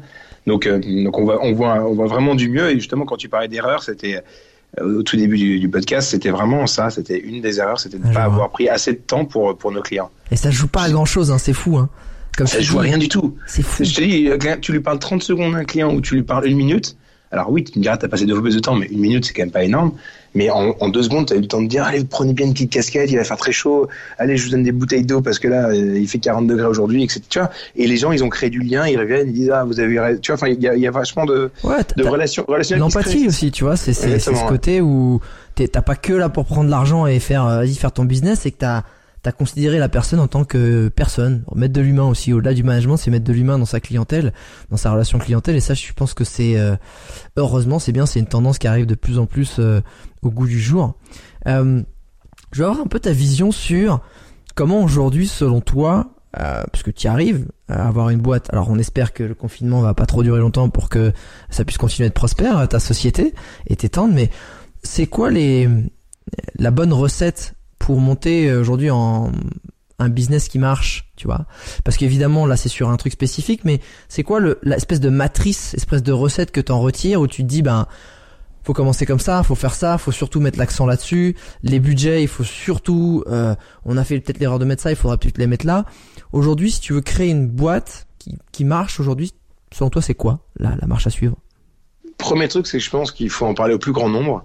Ah. Euh, j'ai un, c'est drôle, j'ai quelqu'un qui m'a appelé la semaine dernière pour me, il veut monter une boîte sur le bassin de la Villette, donc à côté de chez nous. Ouais. Et il me disait, je peux pas t'en parler, mais j'aimerais bien avoir tes conseils. Je lui ai dit, je me suis permis de lui dire, écoute, je suis pas, je suis peut-être pas la bonne personne pour te donner ce genre de conseils, mais parle-en parce qu'en fait, euh, à part, à part si tu as le, le, la recette du, du de l'antivirus pour le Covid-19, euh, je veux dire, tu vas rien inventer de, de, qui soit génial. Tout ce que, enfin, je veux dire, on n'est pas des, on n'est pas des Steve Jobs, on n'est pas des, des, des, pasteurs et compagnie.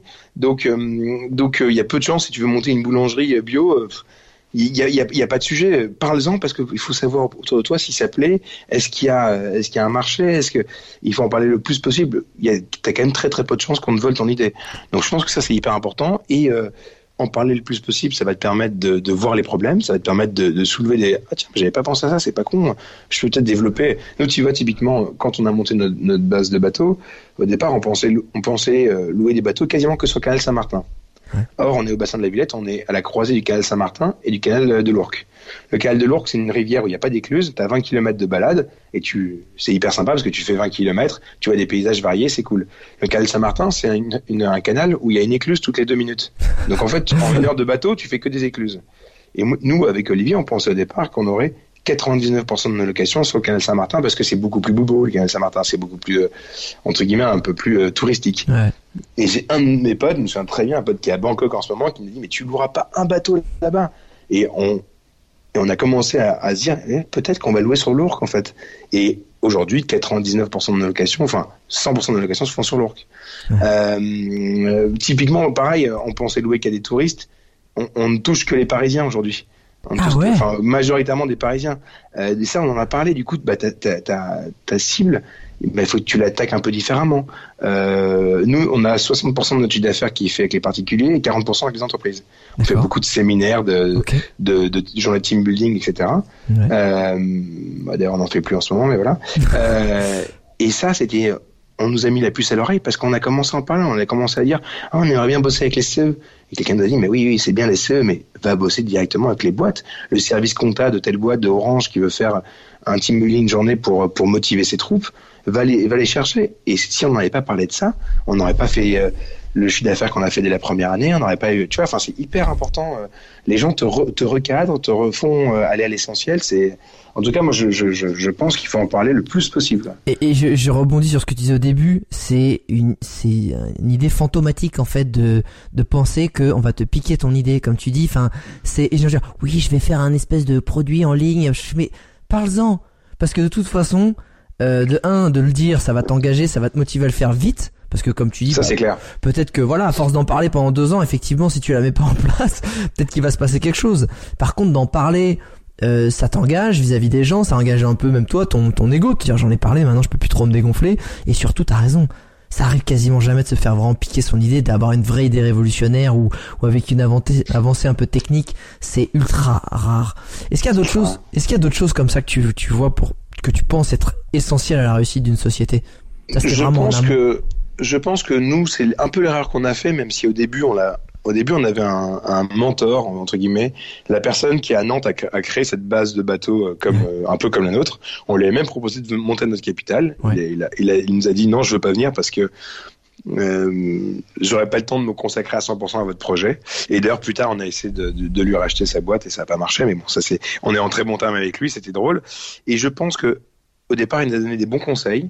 Euh, mais aujourd'hui, on aurait besoin d'avoir des mentors on aurait besoin d'avoir des gens qui puissent nous nous, nous aider sur. Euh, alors bien sûr, il y a plein de sujets sur lesquels on se débrouille très très bien, mais tu vois, euh, la communication, euh, je pense qu'on est très très perfectible et et on, aurait besoin d'être conseillé par des, des personnes qui sont un peu plus calées là-dedans, qui vont avoir une vision plus macro et qui vont pouvoir se dire, attends, mais t'es trop focus sur tel ou tel sujet ou là-dessus tu fais voilà.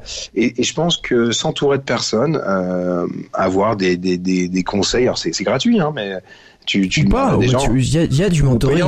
Ouais, ouais, mais. Ah, du, parce que des fois, avoir le, avoir, ou du coaching qui se fait de plus en plus, qui est de plus en plus, euh, j'ai envie de dire, à la mode, mais en fait, c'est un truc tout con. Euh, moi, je le vois, tu vois, en personal branding, euh, tu vas me parler de ton activité, de qui tu es, de ce que tu veux faire. Je ne sais pas pourquoi, avec l'expérience, avec tout ce que j'ai acquis, en quelques minutes, je vais sentir une trame que, qui va être faite pour toi.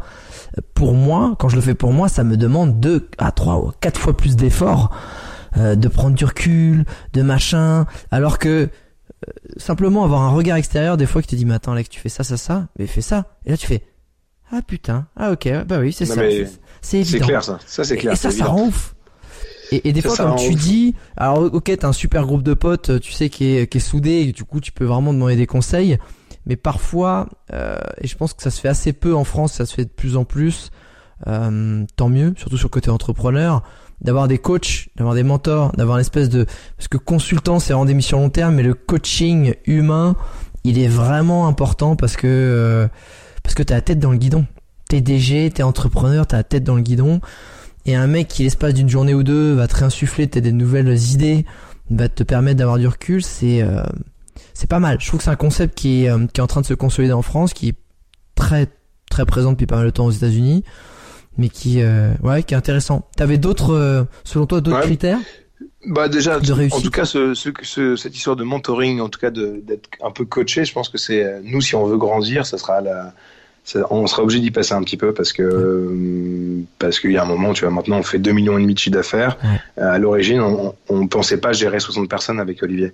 On pensait monter une petite base à Paris. Et là maintenant, il y a des déplacements et des il y a des il y a des critères dans chaque ville, etc., qui sont différents. Donc, je pense qu'on sera obligé d'y passer un petit peu, en tout cas de, de voir, de prendre un peu de recul et d'avoir un petit peu plus d'objectivité sur notre euh, sur notre business et ça passe par avoir des avis nouveaux en tout cas. Ça c'est important. Euh, non, après, moi, je, ce que je disais au début, je pense être convaincu par son produit, mais ne pas ne pas se voiler la face. Je pense qu'il faut il faut absolument en parler. Il, y a des gens qui vont te dire tout de suite, mais ça marchera jamais. Alors ça peut être bon de les entendre parce qu'ils peuvent avoir des, des bonnes idées, mais c'est peut aussi être des, des, des personnes qui vont te sortir la banalité comme si ça pas, bah, c'est que ça, ça, ne peut pas marcher.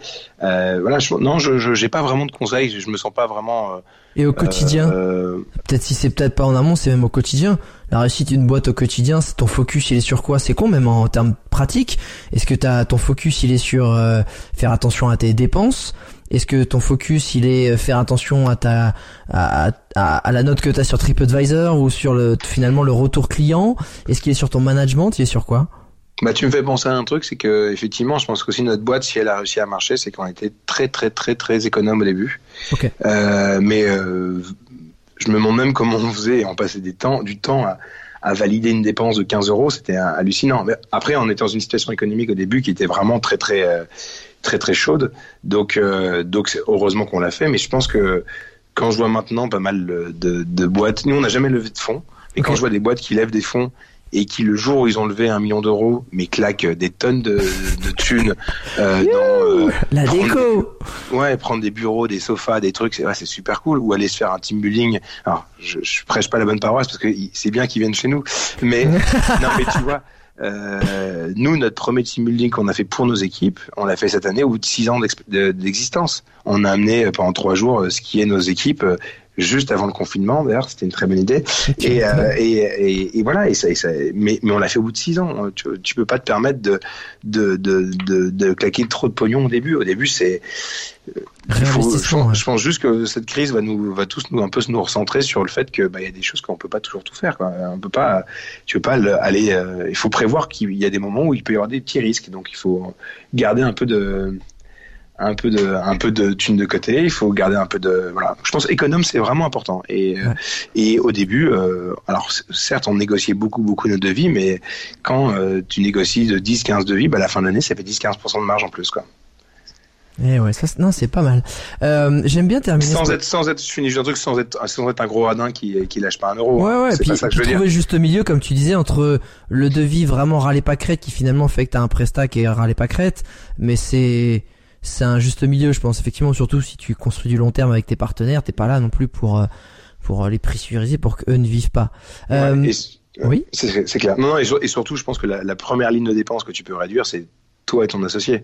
C'est euh, c'est euh, bosser le plus possible et, faire des tâches à la main, c'est faire plein de trucs sans trop s'éparpiller, sans trop perdre de temps. Mais au début, je pense que monter une boîte, c'est c'est pas hum, voilà. Et, dernier dernier conseil, je pense, c'était euh, c'était de trouver du chiffre d'affaires. Moi, nous, on était dans un incubateur avec Olivier au tout début, un incubateur de la mairie de Paris. Et toutes les boîtes qui étaient à côté de nous, je pense qu'il y en a deux qui, qui existent encore, ou deux ou trois. Et toutes les boîtes, elles cherchaient à lever des fonds, mais elles cherchaient pas à avoir un client. Elles cherchaient à lever des fonds. Mais euh, bah nous, on était, on était en recherche du premier euro de chiffre d'affaires. Je me souviens très bien du premier client qu'on a eu. C'était, j'ai failli l'embrasser, tu vois. Et, et euh, eux, eux, c'était euh, lever des fonds, lever des fonds, lever des fonds. Non, faut trouve un client, développe un produit qui soit, même s'il n'est pas tout à fait fini, mais qui soit en tout cas un, proto, un test, un truc qui soit vraiment euh, touche, enfin on puisse toucher, quoi, sentir. Et après, tu, tu, tu t'amélioreras le truc. Voilà, je, pense que c'est Ouais, je pense que c'est essentiel parce qu'effectivement, il y a, y a trop de, de gens qui partent tête baissée, hein, soit en mettant leur économie personnelle, soit en mettant même leur temps et leur énergie dans des choses où ils veulent du succès sans penser à, à, justement un seul et même client, en fait, trouver leur client. Ils veulent, tu sais, ils veulent la renommer, ils veulent des levées de fonds et un et, et un, un, truc qui fait stylé avant même de se dire est-ce que est-ce qu'il y a des mecs qui l'ont acheté? Est-ce qu'il y a monsieur et madame tout le monde ou tes clients et t'as testé? Genre est-ce qu'ils l'ont acheté? Est-ce que t'as convaincu, genre là, à ce stade-là? Euh, Oui, non, non. Mais c'est pas parce que tu vas mettre quelques lumières et une techno un peu plus sympa que ça va marcher en fait. Donc euh, je suis, je suis 100% d'accord avec toi. Pour terminer ce podcast, j'aime bien terminer par deux petites questions. La première, c'est euh, justement grosse journée à la base de loisirs là euh, au, ponton, ça souffle quelques bières. Sauf que là, pour une fois, on a fermé la base, on a été au petit bar du coin, au bar PMU. Ça fait quelques quelques tours et quelques tournées avec l'équipe. Et puis là, on va tous se chercher un jeu à gratter, tu vois. On va tous déconner, on s'est tous pris un machin. Sauf que c'est sur toi que ça tombe. Et là, il y a 10 000 balles qui tombent. Sauf que vu que t'as parlé boulot et que t'es avec tes collègues et que du coup, euh, bah, ils te disent tous, euh, Nico, euh, là, la thune, faut la dépenser pour la boîte, faut la dépenser pour pour l'activité. Si tu gagnes 10 000 balles comme ça, cash, donc c'est à la fois beaucoup et rien, pour une boîte surtout qui fait 2,5 millions. Tu le dépenserais dans quoi? La, question, c'est euh, euh, dépenser pour développer la boîte ou ça peut être pour faire un cadeau aux salariés, par exemple? Ah non, non, c'est lié à ta boîte, c'est dans ta boîte, justement, c'est ça qui est intéressant. Euh, Donc ça peut être effectivement oh, de, de, faire un cadeau aux employés mais ça peut être de se dire, ah bah, j'achète un. dans ces cas-là, si, c'est dans ce contexte-là, on est dans une soirée, on a de l'argent qui tombe du ciel parce que c'est pas de l'argent qui doit aller dans les comptes de la boîte. Donc dans ces cas-là, je fais euh, ce qu'on a fait il y a pas longtemps là, un, un week-end avec mes équipes et on se fait un, un truc, on se fait vraiment plaisir. Ok. Euh, tu vois, un, un, truc pour créer du lien. Encore une fois, c'est vraiment euh, faire en sorte qu'à la fin de l'année, euh, je supporterais pas que mes que mes que nos équipes nous disent ils s'en mettent plein les fouilles euh, euh on bosse comme ah je vais à gratter il se l'est bien gardé hein. Ouais, ah, t'as vu l'enflure il n'y en avait pas besoin en plus. Non non euh, vraiment le côté euh, créer du lien et, et, faire en sorte que bah, qu'ils se rendent compte que qu'on est dans le même bateau mauvais jeu de mots mais voilà et que et qu'au final non c'est je pense que voilà créer du lien. Mais c'est ce qu'on a fait d'ailleurs cet hiver et je pense qu'on le refera l'année prochaine si, si on peut si on peut le faire. Mais ouais je pense que ce serait faire un, truc avec, nos équipes et faire en sorte qu'ils qui, se rendent compte que, que dans cette boîte on s'y sent bien il y a des moments durs mais que mais que c'est chez eux et que et que et pour ça on va claquer 10 et on va se faire plaisir. Et eh ben c'est plutôt une bonne façon. Ouais, euh, c'est une belle c'est une belle ah il y a moyen de se faire un faire bah, ça dépend combien de temps on emmène hein. Mais ouais il y a moyen. euh, dernière question. Si je te file les clés de la DeLorean tu vois pour pouvoir aller dans le futur et pouvoir aller voir ta boîte dans le futur d'ici 10 ans, t'aimerais qu'elle ressemble à quoi?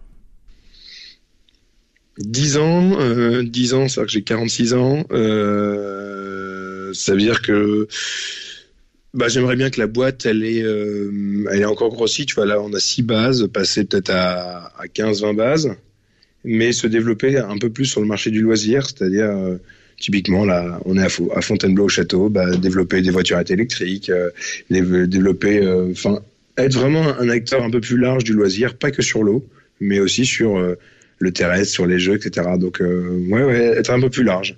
Euh, je dis pas être un parc d'attraction, c'est vraiment pas ce, que, ce dont on veut, mais euh, développer des, des, mobilités et des, et des nouvelles euh, offres pour les clients pour qu'ils s'éclatent. En dehors du bateau, en fait, c'est ça. Ouais, ouais. Mais, mais dans l'absolu, je, je, c'est une très bonne question ce que tu dis, c'est que si on avait posé la question, on s'est posé la question avec Olivier la deuxième année, lorsqu'on a, on a ouvert notre première euh, autre base que celle de Paris. Ouais on s'est posé la question de est-ce qu'on l'ouvrait ou pas? Est-ce qu'on est-ce qu'on grandissait ou pas? Ah parce qu'en fait, on était beaucoup plus rentable quand on n'avait qu'une seule base. On, bossait, on bossait euh, tout autant, mais on était beaucoup plus centré sur notre équipe, qui était plus une petite famille, etc. Je le répète. Et en fait, euh, ouvrir d'autres points de vente, ça a des conséquences. Euh, d'une ah part sur ta rentabilité, tu fais plus de chiffre d'affaires. Ok, tu fais peut-être plus de résultats à la fin de l'année si tu peux en faire, mais tu es peut-être moins rentable au, au, au, ouais de ce qui te reste dans le net, dans la poche, ouais. Ouais. Euh, mais aussi tu, tu délaisses plus tes équipes, donc c'est-à-dire qu'il faut inventer un nouvel type de un nouveau type de management. C'est-à-dire que déjà il faut apprendre à manager à distance des gens, ce qui est horriblement chiant parce que par téléphone euh, ou par mail, les messages passent pas forcément bien. Donc euh, donc tu m'aurais posé la même question il y a 10 ans, je sais pas si on, était, enfin il y a 6 ans, on n'était pas sûr de vouloir agrandir la boîte avec Olivier. On l'a fait parce que sinon je pense qu'on s'ennuierait à, à, vivoter dans le même truc, mais euh, mais euh, on va continuer à développer des boîtes, mais des, des, des bases, mais euh, c'est pas forcément. Il faut bien réfléchir, je pense, avant d'ouvrir un nouveau point de vente. Mais tu, tu mets le doigt sur quelque chose qui, je pense, doit être un des sujets de réflexion actuels en fait pourquoi toujours grandir? Pourquoi toujours la croissance? Il euh, y en a plein qui disent bah j'en suis à ce step-là, je veux aller je veux être encore plus gros. Mais si tu as construit une boîte qui te permet de vivre, de bien vivre, de faire quelque chose qui te fait kiffer, euh, est-ce que le but c'est pas juste d'arriver à maintenir ça euh, sans non plus bah, que ton activité tu deviennes has ou tu vois complètement obsolète, mais le réflexe de notre enseignement et de notre vie capitaliste est de grossir, grossir, grossir. Et je trouve qu'en ce moment, j'ai pas de réponse à cette question, mais c'est une bonne question à se poser. Est-ce que finalement le, la vraie réussite est pas dans le, dans le maintien et dans l'amélioration plutôt que dans l'agrandissement? Voilà. Non, mais t'as as raison, et, et, ça laisserait plus de temps pour voir nos familles, ça laisserait plus de temps pour voir d'autres choses, pour se concentrer sur l'essentiel. Et puis avoir plus de petites boîtes peut-être, plutôt que des grosses qui, qui, qui bouffent tout, tout le monde, et, et qui mettent pas mal de gens aussi après dans la merde en fonction de comment ça se passe. Nous, je sais que ça commence à, en tout cas, la réflexion euh, semaine, puisque tu vois, maintenant, on commence à, il y a plein de villes qui sont de taille intermédiaire dans lesquelles on, décide de ne plus aller, forcément. On va plus partout parce que aller ouvrir une boîte à 4 heures de Paris euh, pour faire pas beaucoup plus de chiffre d'affaires, mais ça va être beaucoup d'emmerdes, etc. Euh, en fait, on travaille pas pour la gloire. En fait, il y a un moment où ma boîte, qu'elle ait une, base ou qu'elle en ait 10 ou qu'elle en ait 20 ou qu'elle en ait 5 ou 6 comme actuellement, c'est à peu près la même chose. Euh, au final, c'est ton équilibre qui est important. Donc ça, c'est c'est hyper important ce que tu dis. Écoute, je pense que c'est un, un merveilleux mot de fin. Euh, Nicolas, franchement, merci beaucoup pour euh, tous ces partages, pour tous ces conseils, pour euh, cette super histoire inspirante et qui pour l'instant est largement, largement successful et on, espère vraiment qu'elle va continuer à l'être pendant de longues années et te retrouver dans un bassin à l'autre bout du monde. Tu sais, ça me ferait trop marrer d'être, je sais pas, je suis en Colombie, je vois un bassin, je vois Marado 12 dessus en français et qu'en fait tu t'es tapé un délire à, à monter des, des, des pontons à droite à gauche dans le monde. Mais je trouverais ça très très cool.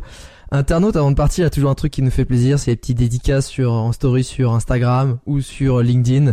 Voilà, de savoir ce qui t'a plu dans le podcast ou euh, que t'as peut-être fait ta vaisselle et que grâce à nous elle est passée plus vite ou que t'as fait ton ménage, je sais pas. En ce moment, c'est pas mal les tâches ménagères qui euh, qui passent pendant les podcasts euh, ou, inversement, c'est les podcasts qui passent pendant les tâches ménagères. Et évidemment, pour tous ceux qui veulent retrouver euh, bah, le profil euh, de Nicolas et aussi sa boîte et tout ce qu'elle fait, les liens sont dans la description du podcast comme d'habitude. Nicolas, merci beaucoup. Merci beaucoup Alex.